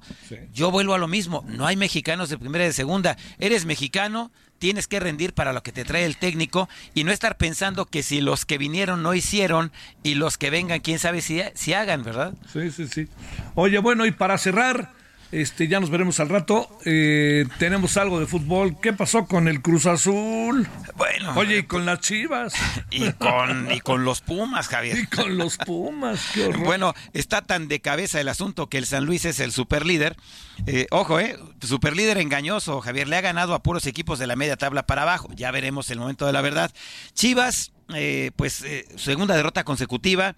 Eh, se ve el equipo desbalanceado. Yo creo que Paunovic está tratando de encontrarle nuevamente el equilibrio a este equipo, pero para el equipo de, Monterrey fue oro puro eh, con los goles de Sergio Canales vencer al equipo de Chivas. El América, te diría, eh, siendo, ¿por qué no, verdad? Pues, Siendo aficionado de las Águilas, Javier, fue más una derrota de Cruz Azul que una victoria del América. ¿eh? Híjole, híjole. Oye, y este. Bueno, pues ya nos este, veremos en la noche, ¿no? Claro que sí, Javier. Platicamos un poco más tarde en el referente Órale. en, en Canal 8. Buenas noches. Gracias. Bueno, vámonos a las eh, 20 horas con 24 minutos a una pausa y entramos a la media hora final. Le esperamos, no se le olvide, 21 horas en hora del centro en referente televisión. De aquí, radio, brincamos para la tele. Así que, por lo pronto, ahí, por lo pronto nos vamos a la pausa y vamos a regresar en esta parte final. Corcholatas y frentes amplios y todo eso. El referente informativo regresa luego de una pausa.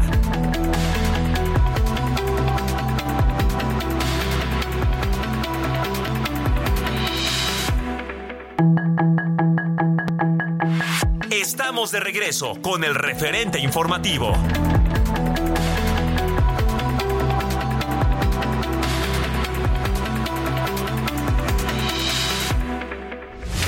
Llegó el día D para el Frente Amplio por México. Y este domingo 3 de septiembre, Xochitl Galvez se convirtió en su coordinadora nacional, el primer paso de cara a la elección presidencial de 2024, en la que buscará convertirse en la primera mujer en gobernar México. Se hace entrega a la ciudadana Xochil Gálvez de la constancia que la acredita como responsable de conducir los trabajos del Frente Amplio por México. Enhorabuena. Miles de seguidores que se dieron cita en el Ángel de la Independencia, Xochitl Galvez reconoció que hace unos meses la oposición estaba decaída y nadie le daba opción, pero ahora le dio la vuelta al pesimismo, lo que dijo, la tiene contenta, decidida y llena de esperanza. En muy poco tiempo le dimos la vuelta al pesimismo. Me lo dicen en las calles, me lo dicen en las plazas. Juntos recuperaremos la esperanza. Y hoy, contenta, decidida y llena de esperanza. Por otra parte, Galvez Ruiz resaltó que México necesita unidad para caminar hacia el cambio y se comprometió a no seguir dividiendo a México y recordó que a ella le cerraron la puerta de Palacio Nacional, pero no solo a ella, sino a millones de mexicanos, lo que dijo no es justo, y advirtió que los ciudadanos le ayudarán a abrirla con verdad y esperanza. No solo me la cerraron a mí, sino a ustedes, a millones de mexicanos. Pero los ciudadanos Vamos a volver a abrir esa puerta. La abriremos con la verdad. La abriremos con la esperanza. Porque la esperanza ya cambió de manos. La esperanza ahora es nuestra. México merece más. Ya como candidata única, Xochitl Gálvez ya espera a su eventual rival para el proceso electoral del próximo año, que será definido por el Movimiento de Regeneración Nacional este martes 6 de septiembre, una vez que el partido oficialista dé a conocer los resultados de su encuesta interna. Héctor Vieira, Heraldo Media Group.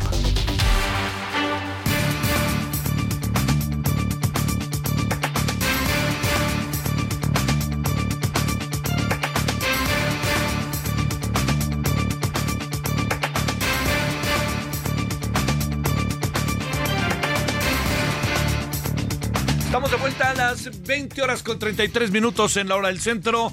A las 21 horas nos vemos en la televisión, allá en Heraldo Televisión, Canal 8 de Televisión Abierta. Y este y ahí estaremos ya contándole ya la parte final del día.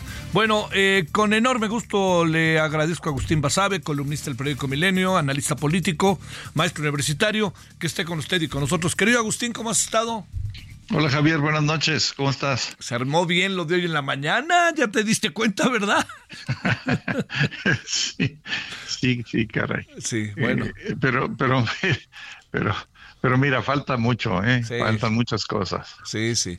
Pero fíjate, eh, digo, no vamos a entrar en el tema, pues porque está hecho todo, pero yo te diría que yo decía al inicio hoy que parece una posición muy sensata, ¿no? Muy, como muy, muy, muy mesurada, como muy pensada.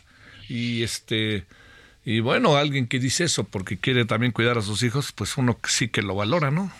Pues sí, Sí, así ¿no? es. Sí, sí, sí. Así A ver, ¿cómo, ¿cómo viste, cómo estás viendo las cosas? Primero, eh, lo que ya es la decisión del Frente Amplio por México. Eh, de nuevo, muchas críticas ¿no? al Frente Amplio por parte de Morena, que si no llenaron el lugar, que si todo eso. Y segundo, lo que está pasando, que está generando cada vez más ruido y está, eh, o sea, no fue ni reír, ni cantar, ni terzo, el proceso de Morena. ¿Cómo ves las cosas, Agustín? Mira, yo veo un eh, contraste muy interesante. Presidente López Obrador dijo la semana pasada en su mañanera eh, que lo de el Frente Amplio había sido una farsa, una simulación, que no habían podido llegar al final, que en fin, que todo estaba arreglado, etcétera. Y la verdad es que yo creo que es al revés. Yo creo que donde está todo arreglado, y no de hace poco, sino de hace varios años, es en Morena y en este proceso corcholatero. Porque, a ver, Xochitl Gálvez hace tres meses, tres meses Sí. apenas, Sí. eh, no estaba en el radar de, de la oposición. Eh, no la querían cuando ella empezó a considerar si se lanzaba o no por la candidatura presidencial. No la querían las dirigencias partidistas opositoras. Eh, de hecho, y, los empresarios tampoco la veían. Ellos incluso la veían para candidata en la Ciudad de México y aún ahí con dudas, porque, porque tampoco ahí la veían con buenos ojos los eh, dirigentes partidistas. Entonces ella se fue abriendo paso, no, no solo sin el apoyo de los partidos, sino contrapelo de los partidos políticos, y su crecimiento fue orgánico. Eso lo sabe muy bien el presidente.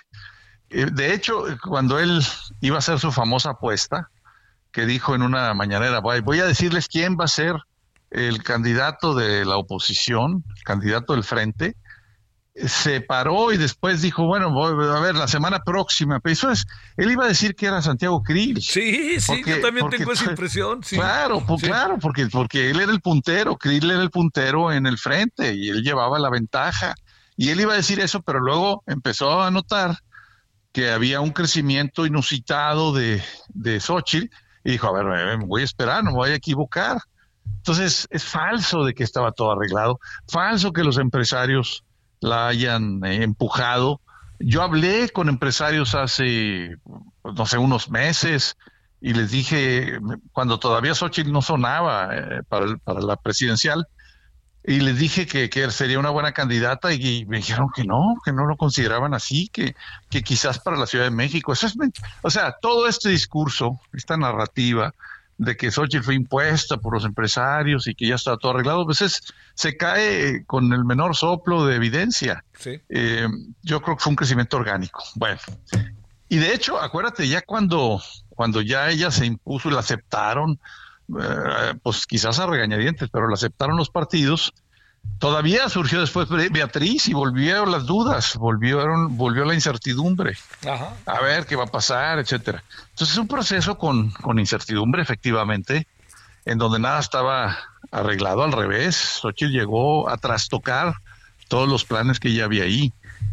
Y luego, en cambio, en el otro lado, pues hace cinco años, Javier, por lo menos yo, y yo me imagino que muchos más, medianamente informados seguimos pues el acontecer político de este país, sabíamos que Claudia Sheinbaum era la favorita, la predilecta del presidente para sucederlo desde hace cinco años, o sea, desde que empezó el sexenio. Y durante todo ese sexenio, y por eso digo yo que es un dedazo en cámara lenta, durante todo ese sexenio, todo este sexenio, eh, pues eh, abundaron señales inequívocas de Palacio Nacional en favor de ella, desde los lugares que le asignaba en eh, los, las ceremonias eh, protocolarias hasta pues hasta haber diseñado un proceso de selección eh, de o lo que llaman el coordinador de, de la defensa de la 4T a, a me- a la medida de Claudia.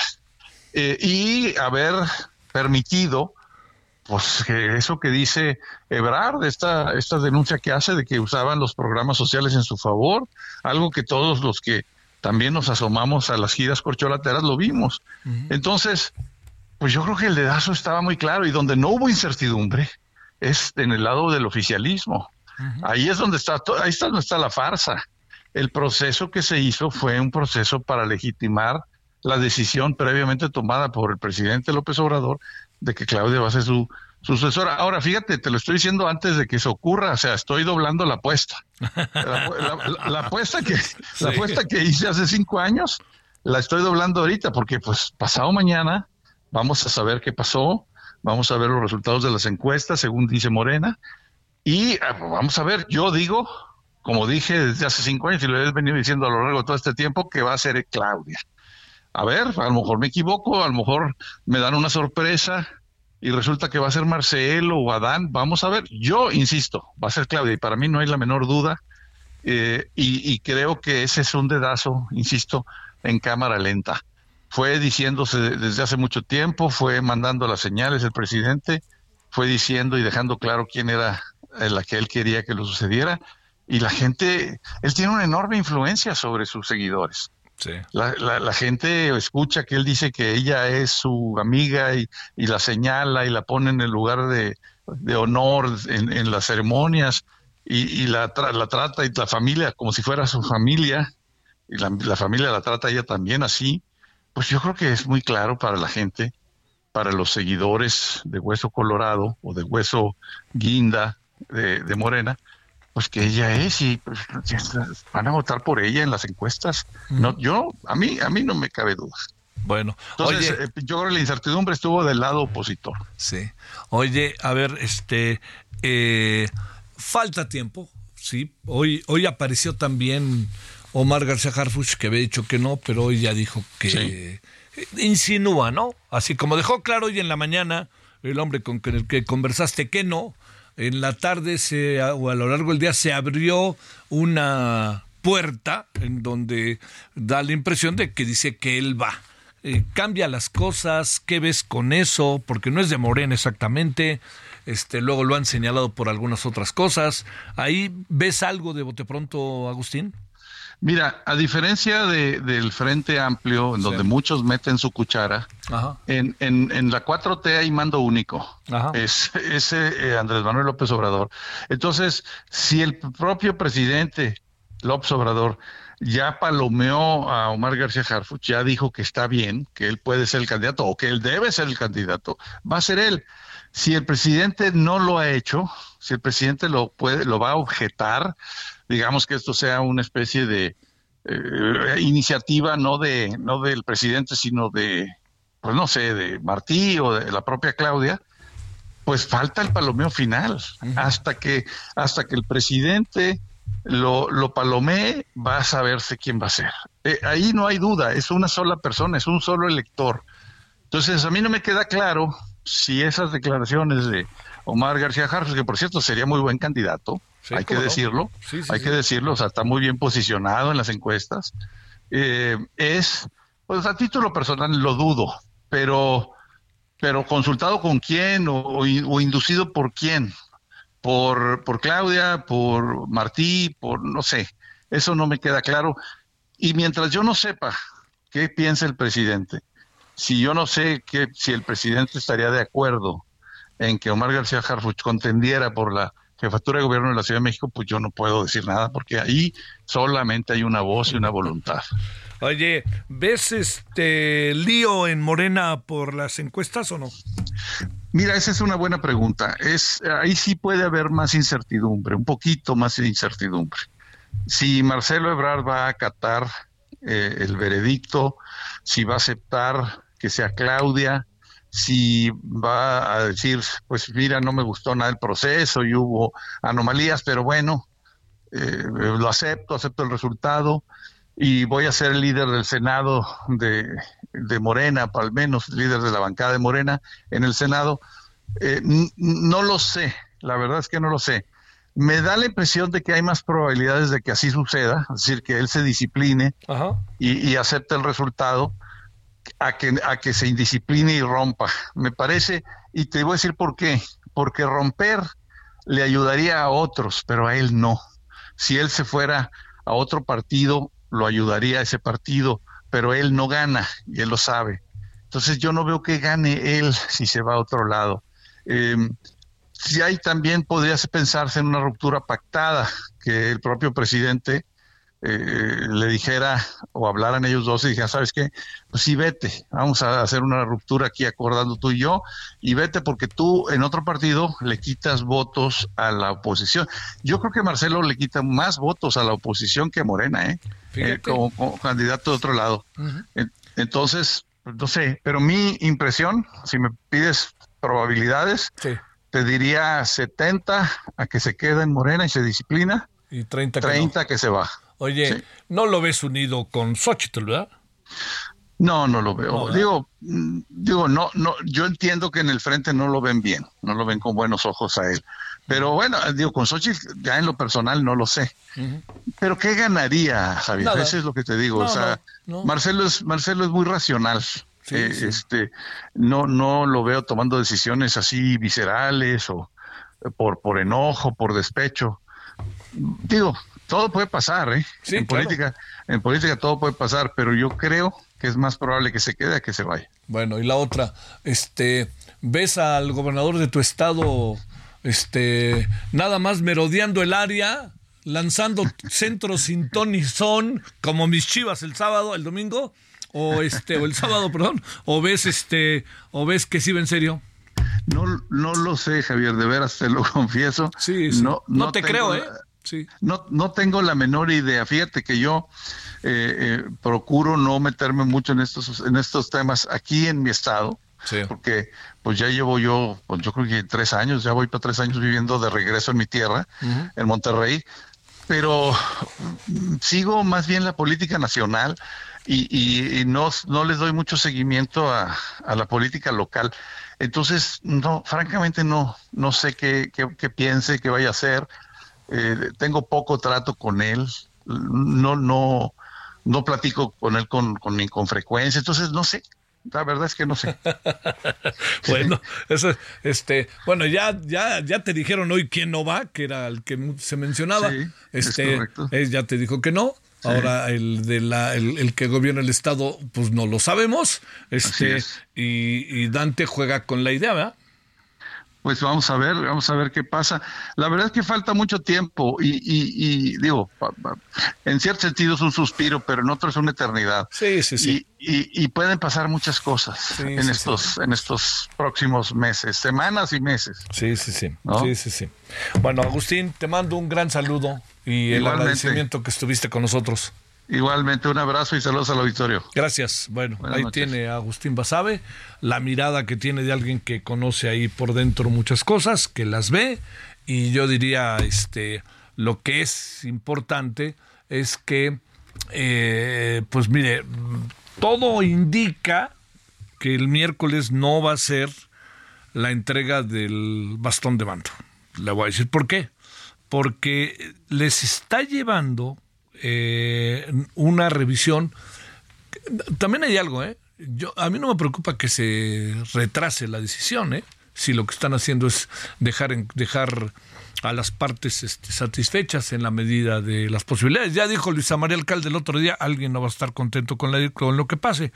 Pero la reunión eh, de las corcholatas con Mario Delgado va a ser el miércoles, este miércoles a las 12 de la mañana. Se ha venido posponiendo porque el recuento de boletas está complicado. Ya es la tercera vez que se pospone este encuentro. Ya no se podrá realizar, como se había dicho, si nos atenemos a ello, de no ser que se pongan de acuerdo el miércoles, el, cambio, el- la entrega del llamado bastón de mando, porque lo que sí puede pasar, este, porque lo que sí puede pasar es en relación a esto, es que eh, si el miércoles se reúnen, la decisión sea el jueves, ¿no? O algo parecido. O si no, si se reúnen el miércoles es para ponerse de acuerdo y ver las encuestas, en fin. Hay, incertidumbre respecto a si sigue siendo el miércoles o pasa al jueves o al viernes, pero se ve difícil en función de este encuentro que ya se ha anunciado a las 12 de la mañana del día miércoles de las corcholatas con el presidente del partido, se ve difícil que la ceremonia esta que quiere el presidente llevar a cabo de entregar el bastón de mando a su, su- sucesora como candidata, candidato, yo sigo pensando que es candidata, pues este se lleve a cabo. Bueno, 20 horas con 49 minutos en la hora del centro. Solórzano, el referente informativo.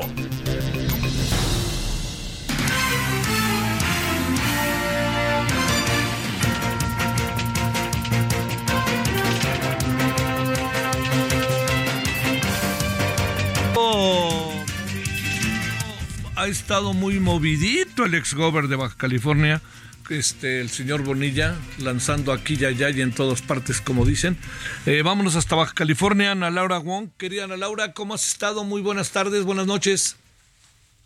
Hola, ¿qué tal? Muy buenas tardes. Este, muy bien, muchas gracias. Y así es, pues sigue activo este el senador Jaime Bonilla, el exgobernador aquí en Baja California, pues sigue dando de qué hablar y también pues esta pelea que trae contra Marina del Pilar y la alcaldesa Montserrat Caballero. Eh, durante una jornada de la paz, que esto se realiza cada semana aquí en la región por el Partido del Trabajo, el ex aprovechó para decirle al presidente nacional Alberto Anaya Gutiérrez de la crisis que enfrenta la población baja californiana por el dice que el pobre desempeño de la gobernadora Marina del Pilar y lo mismo que en Tijuana con la alcaldesa Montserrat Caballero. También hizo referencia a la crisis eléctrica, de agua, de seguridad y de salud que porque dice que las gobernantes prefieren dedicarse a hacer pues los TikToks y en vivos o irse a las fiestas en palenques como ya se han este viralizado algunas fotografías de ambas y también pues se burló de la alcaldesa nuevamente porque dice que se está escondiendo en el cuartel militar a pesar de que trae gran número de agentes de seguridad para que la cuiden. Y bueno, el senador Bonilla dijo que también pues lamenta que Morena en Baja California pues ya se contaminó con los panistas y por ello pues dice que marcó la línea y así se lo externó al presidente de la República Andrés Manuel López Obrador. Durante esta jornada pues también aprovechó para mencionar lo que hizo durante su gobierno, que fue este cuando enfrentó la pandemia del COVID-19, las vacunas que aplicó y bueno, pues dice que estuvo mejor la seguridad durante su gobierno que en la actual administración. Oye, y este, pues qué andará buscando, mi querida Ana Laura. Ahora también hay algo, ¿eh? Él podrá decir que van al palenque, pues él sí va al béisbol, ¿no? Así es, y a San Diego, porque bueno, aquí las gobernantes este, están, pues salen a disfrutar aquí mismo en, la, en nuestra región, pero bueno, a él se le veía más y también en centros comerciales en San Diego, esa es la diferencia. Oye, este, eh, ¿qué andará buscando? Pues yo creo que porque ya con el presidente parece que no hay mucha relación y con el partido tampoco. Bueno, con Morena ya no es de Morena, ¿no? Así es, sí, ahora con el PETI, como te menciono, ha realizado cada fin de semana eh, estos encuentros con simpatizantes. Eh, ayer hubo varias horas, cerraron unas vialidades muy importantes aquí en Tijuana y que pues ca- ca- ocasionó también tráfico y dejaron precisamente bastante basura. Todavía el día de hoy estaban retirando eh, la basura, la- el, el mobiliario, todo esto pues después de haberse realizado este evento político que vaya que le invierte cada, cada semana a este tipo de eventos donde reitera lo que hizo durante su gobierno y lo que haría este si estuviera nuevamente al mando aquí en Tijuana. Adiós, Ana Laura. Buenas tardes. Hasta ya hasta Tijuana, Mexicali. Gracias. Gracias, bonita tarde, noche. Gracias. Vamos cerrando. eh, vámonos directamente hasta Tamaulipas. Carlos Juárez, ¿qué es lo que tenemos? Muy buenas tardes. Buenas noches. Hola, ¿qué tal Javier? Muy buenas noches. Bueno, pues para comentarte a ti y a todo tu auditorio que durante el día de hoy se registraron varios operativos en la ciudad de Matamoros, esto por parte de la Secretaría de la Marina y también de la Fiscalía del Estado, lo que derivó en varios enfrentamientos armados que ha dejado al menos cuatro abatidos. Todo comenzó en lo que viene siendo en la avenida Mexicali, cerca de la colonia Mariano Matamoros y Paseo Residencial, y culminó en la calle Naranjo. Ahí fue localizado el cuerpo de un, de un sujeto y los otros tres fueron localizados en otra unidad. También se desplegó un helicóptero por la ciudad de Matamoros para justamente encontrar a otros sujetos que habían atacado a las fuerzas del orden. Desafortunadamente, un civil inocente resultó lesionado, pero se encuentra hospitalizado. Javier, es la información. Oye, ¿y qué habrá pasado en esto de encajueladas y ensabanadas? Eh? ¿Qué habrá Ah, pasado? también, también en la ciudad de Reynosa se reportó eh, el caso de una mujer y una menor de 14 años que fueron localizados en una cajuela de un vehículo Toyota color gris. Esto luego de haber sido reportadas como desaparecidas desde el pasado jueves. Este fin de semana, al ser localizado el vehículo eh, por un familiar y con el apoyo de la Guardia Estatal, se hizo la revisión y desafortunadamente se localizó el cuerpo de esta mujer y de la menor. Se presume que son madre e hija y ya se está buscando a la persona responsable de este acto. La fiscalía solamente nos comentó que ya había una carpeta de investigación y que, bueno, a través de las pruebas de ADN se va a confirmar si son justamente madre e hija. Te repito, una jovencita de apenas 14 años que también fue asesinada. No, no, no, no puede ser. Bueno, gracias, Carlos. Buenas noches. Muy buenas noches, un abrazo. Oiga, nos vamos. Entonces, mire, en esto de los horarios que han cambiado, eh, a las eh, 19 horas en hora del centro estamos aquí con eh, la emisión del referente radio del 98.5 de FM, con todas las estaciones que nos hacen el favor de tener nuestra señal. Y entonces, desde hoy, de 19 a 21 horas. Y ahorita, si usted no tiene inconveniente, vámonos a la, a la tele y póngase ahí en el canal 8 de televisión abierta y Sky en nuestras este, plataformas para que desde ahí nos vea y compartamos buena parte de lo que ha pasado en este noticiario, pero con muchas cosas más. Bueno, gracias, hasta mañana o hasta el rato.